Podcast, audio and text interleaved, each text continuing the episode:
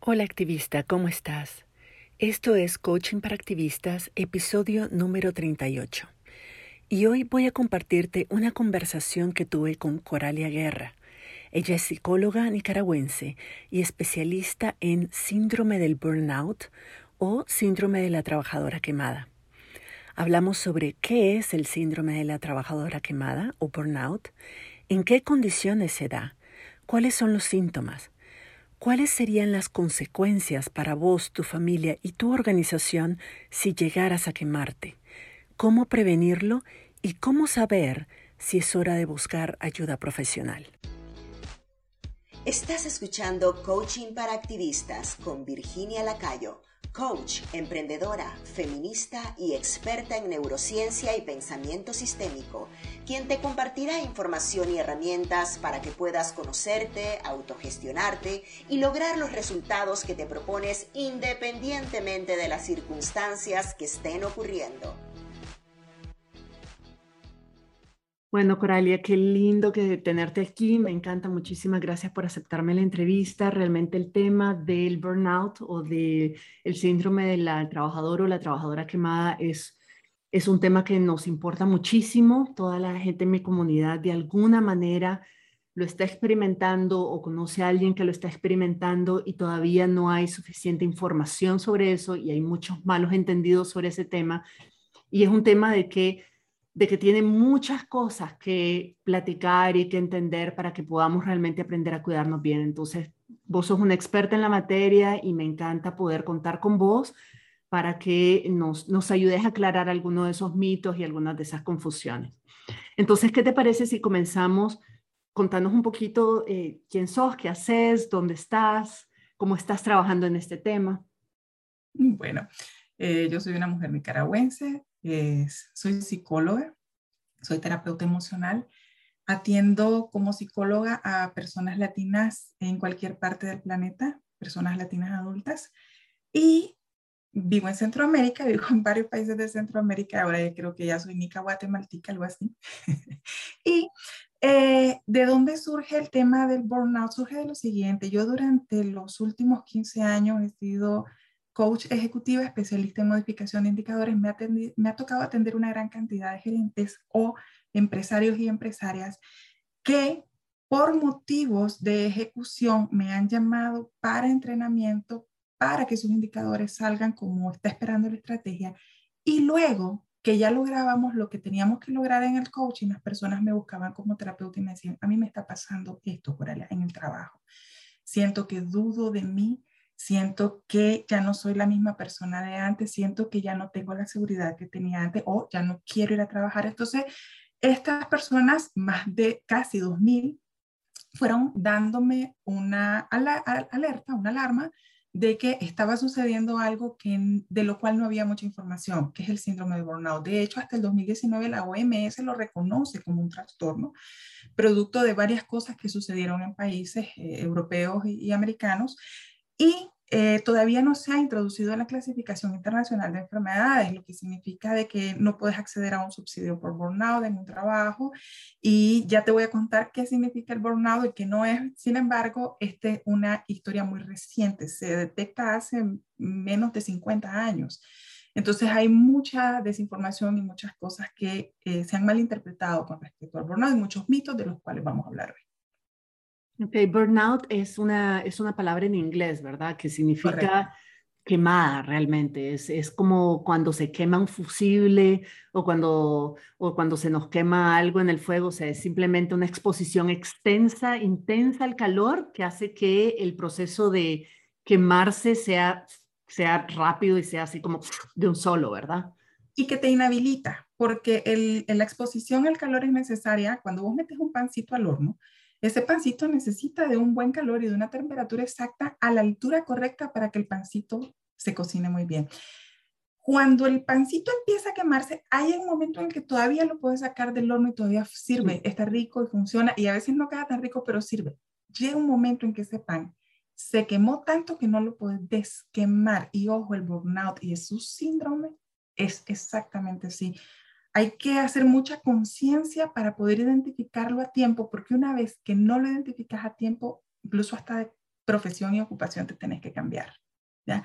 Porque ya no te puedes desquemar de algunas características. Pero eso, ese dato te lo, te lo voy a mencionar más adelante. Ok, qué interesante. Entonces, contame, bueno, ya me empezaste a explicar un poquito qué, qué es, utilizando la analogía del, del, pan en el horno.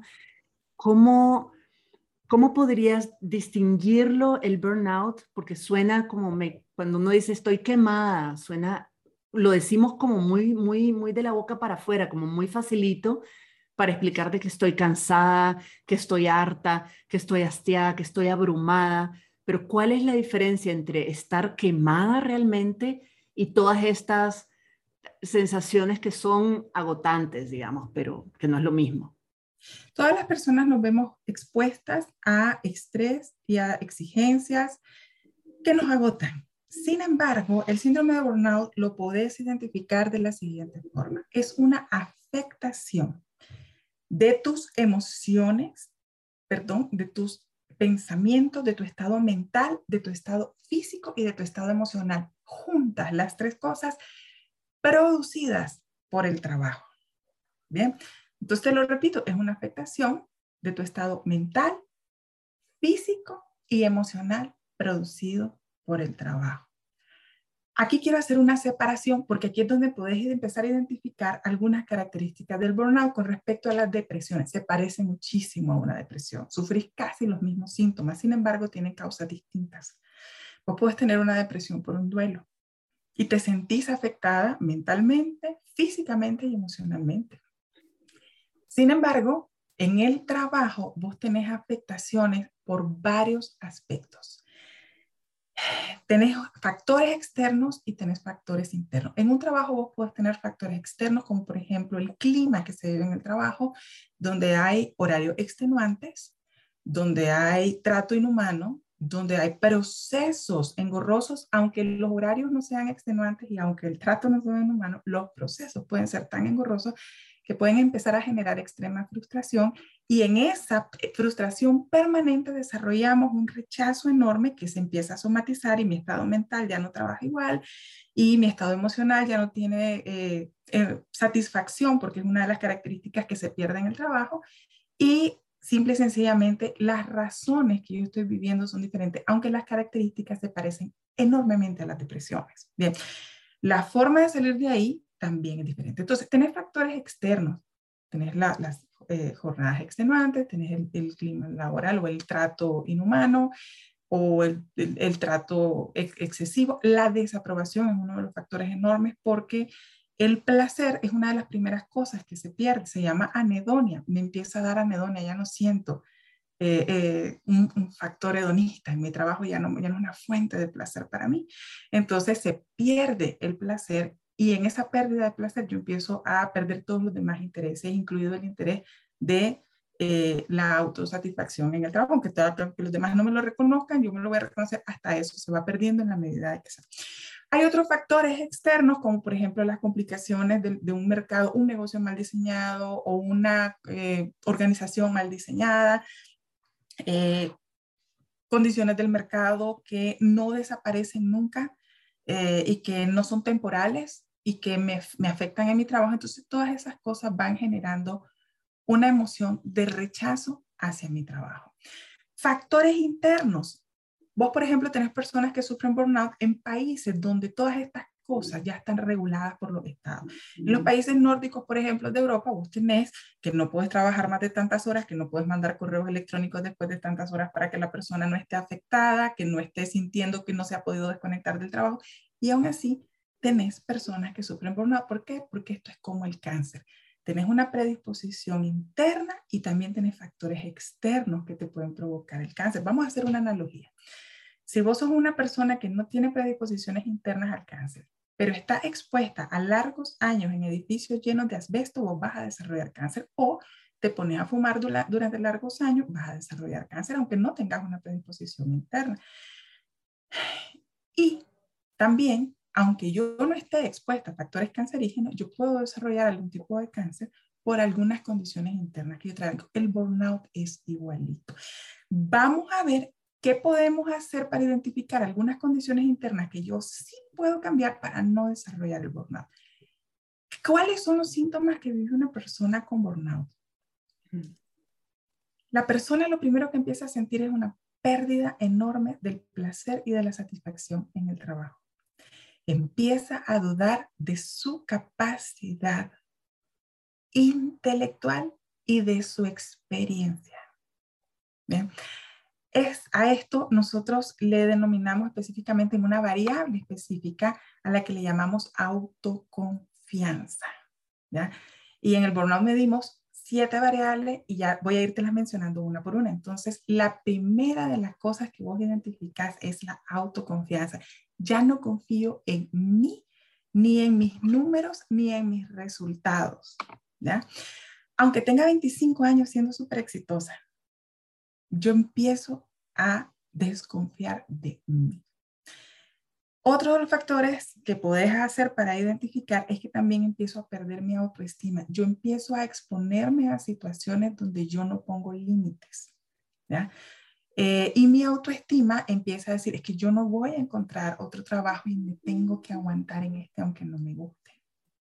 Es que a esta edad ya nadie me va a contratar y que estoy demasiado pequeñito, porque hay gente muy joven también que sufre burnout y que yo no tengo experiencia y allá afuera la calle está dura y, y entonces mejor aquí me quedo. Y en ese factor tu autoestima, tu amor propio, tu capacidad de verte con respeto hacia vos misma empieza a minarse. ¿ya? El tercer factor que se afecta y que lo podemos identificar en un síntoma es la despersonalización. ¿Qué significa? Te empieza a valer un pepino la gente con la que trabajas. Mm. Te empiezan a importar muy poco los clientes, te empiezan a importar muy poco los usuarios o las usuarias, te empiezan a importar muy poco las beneficiarias de un programa ya no te interesa si está o no está bonito lo que estás haciendo porque va a impactar la vida de alguien. La vida de ese alguien deja de ser importante o sus necesidades a través de tu trabajo. Le pasa muchísimo a los médicos, a las doctoras, a las educadoras. Les pasa un montón. Llega un momento en que pierden la característica de sentir alegría por salvarle la vida a alguien. Ya, solo con eso me tranquilizaste porque ya no, ya no es eso lo que tengo, otra cosa es solo cansancio porque a mí sí me importan todavía un montón. Sí, y la despersonalización es una de las variables que medimos en un test que hemos venido desarrollando desde hace muchísimos años y hemos venido adaptando con otros test que también se han lanzado. Entonces, en la despersonalización, a mí ya no me interesa si la gente con la que mi trabajo se mira beneficiada está verdaderamente eh, recibiendo lo que debería de recibir por mi trabajo, ya no me interesa, pero pierdo absolutamente el interés.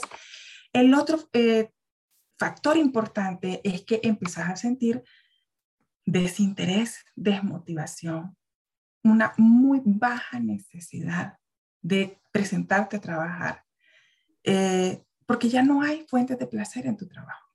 Y no es que la organización a la que estás asistiendo no te genere ese placer, es que vos lo vas perdiendo por una u otra característica. Por ejemplo, te voy a dar un dato bien interesante. De casi 2.000 personas que yo he atendido en niveles ejecutivos, de, de, mando medio para arriba, jefas, supervisoras, eh, gerentes, empresarias, lo que sea, de casi 2.000 personas que yo he atendido así, el 33% de esas personas, una de cada tres, toma pastillas para terminar su día laboral. Primero, algunas personas para empezar el día laboral se meten unos cócteles de pastillas enormes. A pastillas, drogas, bebidas energizantes, estimulantes, lo que sea. ¿Cómo qué pastillas? ¿De qué, como qué estamos hablando? Mm, mira, estamos hablando de antidepresivos, estamos hablando de ansiolíticos, estamos hablando de, y son autorrecetadas algunas, otras no, otras son eh, recetadas, sin embargo, no hay un, eh, y, aquí te lo quiero decir así, no hay un diagnóstico eh, relacionado con el burnout. Pues, te vas donde el psiquiatra y el psiquiatra te dice, mira, está eh, con trastorno de ansiedad y te voy a mandar una pastilla para el trastorno de ansiedad, pero no han determinado que realmente se produce por un burnout. Entonces, ¿qué es lo que sucede? De este eh, grupo de personas que yo he atendido, el 33%, y eso lo he identificado fijo, una de cada 100 personas no, perdón, una de cada tres personas toma pastillas para terminar su día laboral y de ese 33%, el 99% no estudió o no se preparó para lo que quería hacer en la vida. Es una relación altísima entre lo que yo quería hacer en la vida y lo que yo estoy haciendo hoy. A eso le llamamos factores internos. Pero no es, no es que significa de que tenés que sacar una carrera para no tener un burnout. No. Significa de que, eh, ¿qué es lo que significa? Que yo me quería dedicar a algo en la vida. Yo tenía una vocación en la vida y terminé haciendo otra cosa. Yeah. Lo que pasa es que como a mí me ha tocado el nivel ejecutivo, sí son personas que tienen ciertos niveles de estudio y aún así, cuando yo hago la relación entre las personas que se empastillan y, y las personas que no estudiaron lo que quería, porque es lo primero que me dicen, es que yo no era esto lo que quería en la vida. Y me va muy bien con esto y tengo éxito y doy los números y doy los resultados y no era esto lo que yo quería en la vida. Yo quería ser mecánico. Yo no quería estar donde estoy. Enorme. El, 99% de ese tercio de gente que es la que se empatía, el 99% no quería estar ahí. Entonces, esto es un factor interno. Por muy buena que sea la organización donde vos estés, si no estás donde vos querías estar, te vas a tener una altísima predisposición a sufrir un burnout. Entonces, luego viene la siguiente variable, que es la variable emocional que te decía. Yo simple y sencillamente dejo de sentir placer y empiezo a sentir emociones como rechazo, anedonia le llamamos, que es la falta absoluta de cualquier fuente de alegría y satisfacción y placer en una actividad laboral, de lo que sea. Dejo de sentir placer por salvarle la vida a alguien, dejo de sentir placer por rescatar a alguien y sacarla del ciclo de la violencia, dejo de sentir placer por la función que estoy ejercitando. Entonces, este tipo de emociones empiezan a agobiarme, empiezan a ocupar parme mentalmente. Y aquí viene una de las variables que también podemos medir, que es la variable mental, donde yo, por ejemplo, síntomas, no recuerdo datos, me siento, hay, una frase que me dicen las personas que estándar, una persona que está en burnout, yo me siento en la computadora o me siento en la máquina de coser o me siento donde sea que me tenga que sentar a trabajar o frente al, al camión que tengo que conducir y pasan desde minutos hasta horas y yo no sé qué hacer, no puedo comenzar. Y estamos hablando de gente que tiene décadas de experiencia. Llega un momento en que su mente no sabe qué hacer, no sabe por dónde comenzar el día y no quiere. ¿ya? Entonces, en los factores mentales empezás a tener, ya, ya no recordar fechas, no recordar reuniones, no recordar datos, eh, cruzas el, información, empezás a confundir información y es un desgaste absoluto porque estás emocionalmente tan agotada que tu mente está ocupada en gestionar las emociones. Entonces todas tus capacidades mentales empiezan a disminuirse de una u otra manera o a verse afectadas de una u otra manera. Tu capacidad de atención, tu capacidad de claridad, tu capacidad de tomar de decisiones y ahí es donde afectas la variable de tu confianza, porque como ya no confío en mi mente, no confío en mí. Y entonces mi autoconfianza vuelve a deteriorarse. Luego tenés el aspecto físico. Te voy a dar algunas eh, cosas físicas que me han dicho las personas que, que tienen burnout. Me pesan las piernas cuando me levanto, porque yo me puedo levantar un domingo y el domingo no me pesan las piernas, o un día libre. Ese día libre a mí no me pesan las piernas. ¿ya? Eh, yo tenía un ejecutivo que me decía que se empastillaba todos los días menos cuando iba a su finca. Yo le decía, porque él no se había dado cuenta de eso. Yo le decía, mira, y el fin de semana que te vas a la finca también te pastillas. Vieras que no, me decía. Entonces, estaba automáticamente, estaba súper condicionado con el trabajo. He tenido personas que atravesando el portón de la organización les empieza, se les empieza a aflojar el estómago. ¿ya? Empiezan a sentir deseo de, de, de, ir al baño o, o, sienten diarrea o lo que sea, o les da diarrea. Eh, tengo personas a las que se les quitan las ganas de comer. Y todo está relacionado con una actividad laboral. Tengo que ver correo, aunque ni siquiera tenga que trasladarme a las instalaciones de la organización. Ah, tengo que abrir la computadora porque voy a una videollamada. Entonces empiezo a sentir las piernas calientes, me empieza a dar taquicardia, empiezo a sentir que la cabeza me explota. No todos los síntomas tienen que sentirse juntos. Unas personas sienten una cosa, otras sienten otra. Se me aflojan los brazos, se me cierra la garganta, se me empieza a caer el pelo, pierdo el sueño o quiero dormir demasiado, solo quiero dormir y dormir y dormir y dormir. Normalmente solo quieren dormir, ¿ya? Eh, y todas esas sensaciones físicas están absolutamente relacionadas. Muchas, muchas son gástricas.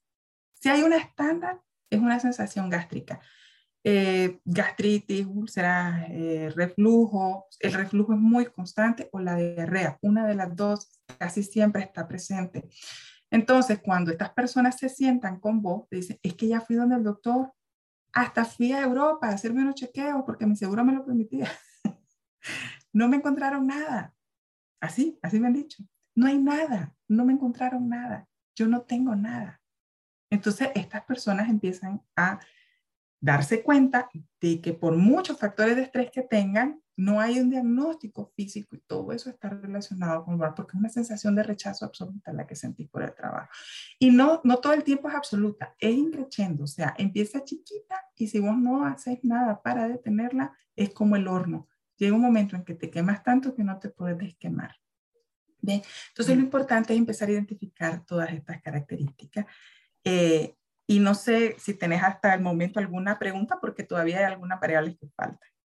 No, bueno, termina de contarnos la variable para tener una idea de a qué ponerle atención. O sea, te estamos oyendo, yo te estoy oyendo y estoy haciendo el check, ¿verdad? Esta sí, esta sí, esta no, esta no, esta no, y ya, ya me tranquilicé porque empecé preocupada. Pero entonces termina las variables y después tal vez lo que quería preguntarte era, suena, suena terrible realmente. Entonces, ¿qué haces si vos ves muchas de esas variables? ¿Con cuántas te tenés que identificar para que se te, levante, se te dispare la luz roja, la alarma de incendios y busques ayuda? ¿Y cómo podés evitar que se queme el pan en el horno, o sea, evitar llegar a este punto? Bien, la última variable que nos falta es la variable realización. Vos tenés personas que trabajan en ambientes hostiles y se sienten felices haciendo lo que hacen. Y entonces el ambiente no les eh, permea tanto sus condiciones físicas, emocionales, mentales, de autoestima, de autoconfianza, etc. Sin embargo, tenés personas que están en ambientes espectaculares y no sienten realización. Este grupo es el grupo de gente que normalmente está en las personas que no están haciendo lo que hubieran querido hacer en la vida aunque sí tenemos un gran grupo de personas que sentían una altísima realización antes por el trabajo y que llegó un momento en que se lastimaron tanto en el camino que perdieron hasta la realización. Una cosa es la despersonalización y otra cosa es la realización. En la realización medimos el factor de felicidad que te provoca la tarea que estás haciendo. No necesariamente el puesto, no necesariamente la organización, sino la tarea que estás haciendo. En la despersonalización yo pierdo interés por las personas a las que mi trabajo le beneficia. ellas ya no son importantes. La realización es como cuando decimos me siento realizada haciendo esto que estoy haciendo. Aunque no sepa cómo lo estoy haciendo, cómo hacerlo, aunque, aunque sea súper difícil, pero me siento realizada. Eso es lo que me motiva a mí a seguirlo haciendo. Sí, y, y, hay gente que te dice, pero ¿cómo te vas a sentir realizada si estás trabajando 16 horas al día? Yo no estoy feliz, estoy realizadísima. ¿ya? Eh, siento una altísima satisfacción por el trabajo. Entonces, te repito las variables, la autoconfianza, eh, pierdo mi autoconfianza, pierdo mi autoestima, despersonalizo, o sea, ya no me interesa la gente que me rodea, eh, mis factores emocionales empiezan a sufrir alta dosis de rechazo por la actividad que estoy haciendo o por la organización hacia la cual estoy sirviendo. Eh, mis, mis factores físicos empiezan a somatizar todo lo que estoy viviendo y empiezo a vivir una gran cantidad de trastornos gástricos, eh, de cardíacos, porque sí hay una gente que desarrolla hipertensión o varias características adicionales a, lo que normalmente el doctor te dice, no tenés nada, pero sí siento esto, ¿verdad? el factor mental en el que mi lucidez mental ya no es tan confiable y el factor de realización. Son siete variables las que se miden a través de un test que dura 15 minutitos, lo puedes responder desde tu celular y que yo se lo aplico a mis clientes. Un test que yo he venido desarrollando a raíz de todos los síntomas que estas personas a las que he atendido, que son casi 2.000, eh, me han venido durante estos de 13 años aproximadamente proporcionando como información. No es un test desarrollado con todo el rigor científico, Virginia, tengo que decirte, yo no soy una investigadora. Es un test que se ha derivado de la práctica y que ha venido arrojando información bastante consistente. Además, porque no hay todavía una clasificación formal de una investigación formal en la clasificación internacional de enfermedades. Sin embargo, el test arroja bastantes, bastantes datos bien reales. Y entonces, ¿qué, cuál, es la, ¿cuál es de todo eso? Son, hay distintos niveles, o sea, uno puede sentirse a veces rechaza el trabajo y no tiene ganas de ir a trabajar y está cansado y todo, el, todo lo que está pasando en el contexto también no te dan ganas de seguir y ya de pronto perdes la esperanza de decir, ¿para qué estoy haciendo todo esto si nada va a cambiar? O sea, de pronto podemos entrar, digamos, en ese cansancio, depresión, desesperanza, este, apatía un poco. Pero ¿cuándo es algo, que tenemos que estar pendientes de que es una luz roja que nos diga, no, espérate, ya esto para, para estar deprimidas por el contexto, para sentir de que hay mucha tensión, mucho estrés en el trabajo, ya esto se pasó, es hora de que, de que busque ayuda.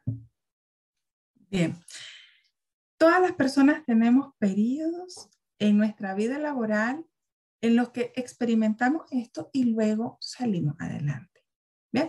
Exclusivamente por factores de trabajo, porque yo puedo sentir cansancio en mi trabajo porque en mi casa no estoy bien organizada, por ejemplo. Pero eso no tiene nada que ver con el trabajo, no es no siento un rechazo hacia el trabajo. Sin embargo, cuando yo ya llevo mm, por lo menos una vez por semana esto, yo ya debo de empezar a ponerle mucha atención. Por ejemplo, en el test, nosotros te preguntamos si experimenta esto una vez al año, si lo experimentas varias veces al año, si lo experimenta una vez por mes, si lo experimentas varias veces al mes o una vez por semana, si lo experimentas varias veces a la semana o si lo experimentas todos los días. O no lo experimentas nunca. ¿ya? Nosotros, esa es la forma en la que lo medimos. Cuando yo ya lo voy experimentando al menos una vez por semana, tal vez no es todos los días, sin embargo, esto una vez por semana desde hace bastante tiempo, por lo menos en el último año, en los últimos 12 meses, ahí tengo que ponerle muchísima atención. Porque es como el cáncer, Virginia, si a vos te dicen que tenés un cáncer inicial, vos no vas a dejar esto pasar, vos te vas a ir a meter inmediatamente a buscar un tratamiento para revertir esto. El burnout tiene que tener las mismas características en Japón y en Francia, que es donde más investigaciones se han hecho, porque los casos han sido más extremos, hay gente que se ha llegado a prender fuego sola en el trabajo. Se, se rocían de gasolina y se prenden fuego dentro de las oficinas. O sea, es una enfermedad que te puede llegar a matar. Vos podés llegar a sentir absoluta invalidez por esto. O sea, es una enfermedad tan incapacitante o tan suicida, porque llega un momento en que perdés la conexión con la realidad. El, el burnout total, vos desrealizas todo, absolutamente todo, estás, completamente perdida en la, conexión con la realidad. Y en ese momento es que tenés que poner atención. Cuando vos te dicen, tenés un cáncer inicial, vos no, vos no esperás a que pase a etapa eh, eh, evolucionada, pues para, para que poderte atender, vos lo atendés de inmediato. Si vos empezás a experimentar estas cosas una vez por semana, muchísima atención, por favor. ¿Y, qué hacemos? O sea, digamos que hay cosas que, como vos decís, hay momentos en la vida, ciclos donde de pronto nos sentimos más agotadas, el estrés nos empieza a dar alguno de estos síntomas, pero después salimos adelante y después lo volvemos a sentir. Hay un momento en que a lo mejor ya no salimos. Y ese es el momento en que ya, ahí sí, ya no salí de esta, ya esto me está durando mucho y es hora de poner atención. ¿Cómo, pero cómo podemos hacer, sabiendo de que hay momentos altos y bajos, cómo podemos hacer para prevenir llevar a, llegar a este nivel? Bien. En los factores internos, o sea, cuando no tenés una organización o un ambiente hostil externo, en los factores internos que te puedan detonar el burnout, Normalmente, como te decía, o son personas que no están haciendo lo que les gusta, entonces la sugerencia es empezar a introducir dentro de tu tarea laboral cosas que te gusten, o eh, empezar a tener otras fuentes de placer en la vida. Esto yo es algo a lo que le insisto a la gente. Hay gente que se mete en el trabajo y es su única fuente de placer en la vida. Si tienen hijos e hijas, tienen familia, tienen pareja y todo, sin embargo, no son personas importantes en su vida y no son grandes fuentes de placer en la vida. ¿A qué me refiero con fuentes de placer en la vida? Tienes que tener otras actividades que también te proporcionen satisfacción. Un deporte, o una actividad física que te guste realizar, tengo un grupo de lectura, tengo amigas con las que puedo salir a conversar. Entonces, te repito, hay una relación bien grande entre personas que no tienen amistades ninguna.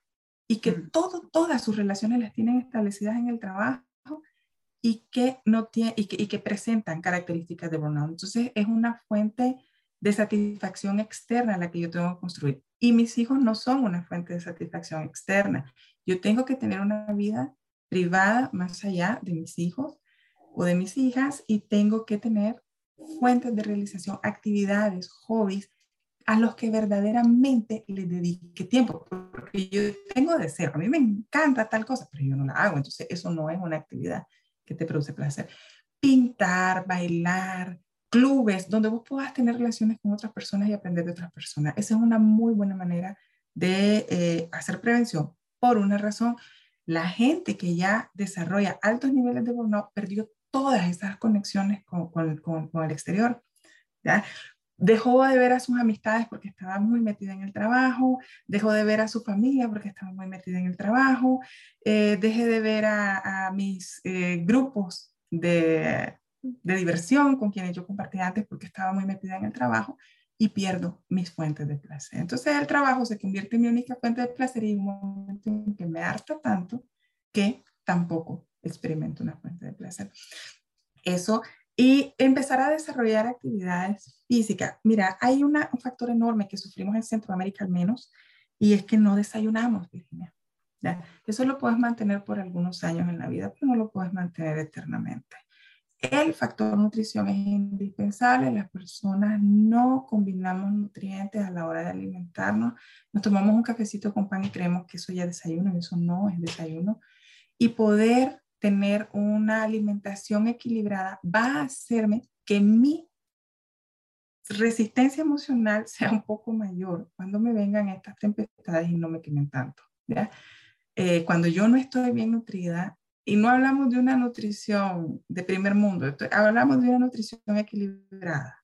Cuando yo no estoy bien nutrida, cuando no tengo nutrientes equilibrados en mi dieta, tengo más propensión a sufrir de burnout. Y la gente que no desayuna así, eh, desarrolla más rápido. No es que desarrolle más veces, pero sí desarrolla más rápido una predisposición a esto porque no llegan al trabajo como deberían de llegar y el trabajo no te va a proporcionar tu satisfacción como debería de darte.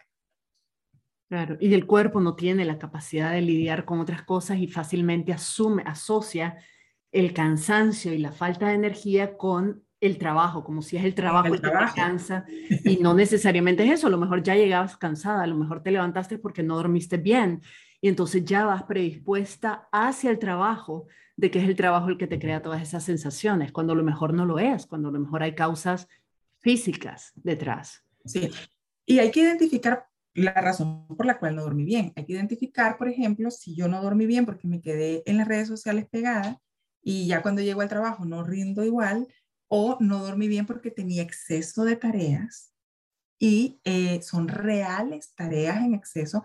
La mayoría de la gente con la que yo he trabajado hemos demostrado que pueden reducir solo con mantener el correo cerrado, el Outlook desactivado, o sea, ni siquiera es minimizado, es que no lo abrí, solo con mantener el Outlook cerrado y abrirlo algunas veces presupuestadas al día, Solo con eso se reducen dos horas diarias. Si vos lográs reducir dos horas diarias en ejecución del trabajo, es muy probable que ya no sintas la necesidad de estar trabajando en exceso después cuando llegas en la noche y que te sientas mejor al día siguiente o más realizada cuando tenés esta eh, eh, característica en la que yo tengo una tarea y que esa tarea me debería de dar placer y no me lo está dando. Eh, hay otras personas que sí tienen trabajo real en exceso. Sin embargo, con la mayoría de las personas con las que yo he trabajado, lo que hemos visto es lo que tienen eh, problemas de organización y que no están entendiendo cómo desactivarse de ahí. Perfecto, muchísimas gracias, Coralia. O sea, creo que es súper importante, a ver, poder identificar, tener, es estar consciente, o sea, es ponerte atención, decir, ¿cómo me estoy sintiendo? ¿Qué estoy haciendo? ¿Qué me está haciendo sentir esto? ¿Qué debería sentir? ¿Qué quisiera sentir? ¿Qué estoy haciendo yo para contribuir a esta, esta sensación o a estas emociones? ¿Cuál de qué esto es factores externos? ¿Cómo estoy a lo mejor proyectando lo que yo estoy viendo fuera en el contexto, cómo se lo estoy proyectando al, al, trabajo y agarrándole tema, decimos, ¿verdad? Agarrándole tema al trabajo cuando a lo mejor no es el trabajo en sí. a lo mejor estoy proyectando en el trabajo una insatisfacción personal porque lo que yo quería era ser artista y terminé trabajando de contadora. O sea, de, de ponernos atención y de no dejar que las cosas nos pasen, sino hacer que pasen y tomar más control sobre eso y tomar, hacer, asumir más responsabilidad sobre la vida que tenemos y sobre la que podemos tener y sobre la que, y sobre la que es posible, ¿verdad? También tener. Y hacernos cargo, Virginia, eh, porque yo sí he visto a esa gente que está en un ambiente laboral impecable porque yo conozco el ADN de esa empresa o de esa organización y ellas llegan y agarran todas sus prestaciones personales y las proyectan en el trabajo. Eso, eso también existe, aunque es la menor cantidad de veces. Último consejo para todas nosotras. Tenemos que aprender a poner límites. Nosotras no somos súper mujeres, no somos las salvadoras de todo. Y estas son las mujeres que más rápido se queman. Las que no dicen que no porque yo sí puedo, sí, sí es cierto que sí lo puedo hacer, sin embargo, ahorita no, entonces debo aprender a decir que no ante cada proyecto que me pongan y que me rebase y que me supere y, y no soy una super mujer, no soy una super salvadora. Salirnos de ese error o de ese dogma en el que si no digo que sí, estoy en peligro, ayuda también a la prevención del burnout. Y por supuesto, cuando detectes que ya estás empezando a sentir más calor dentro del horno del que debería de decir la receta, busca ayuda. Perfecto, muchísimas gracias. Si alguien está, si alguien que nos está escuchando en este momento siente, eh, se identificó con muchas de las cosas que explicaste y empezó a preocuparse y decir, eh, a lo mejor este es el momento de medirme la temperatura, ¿cómo te pueden contactar?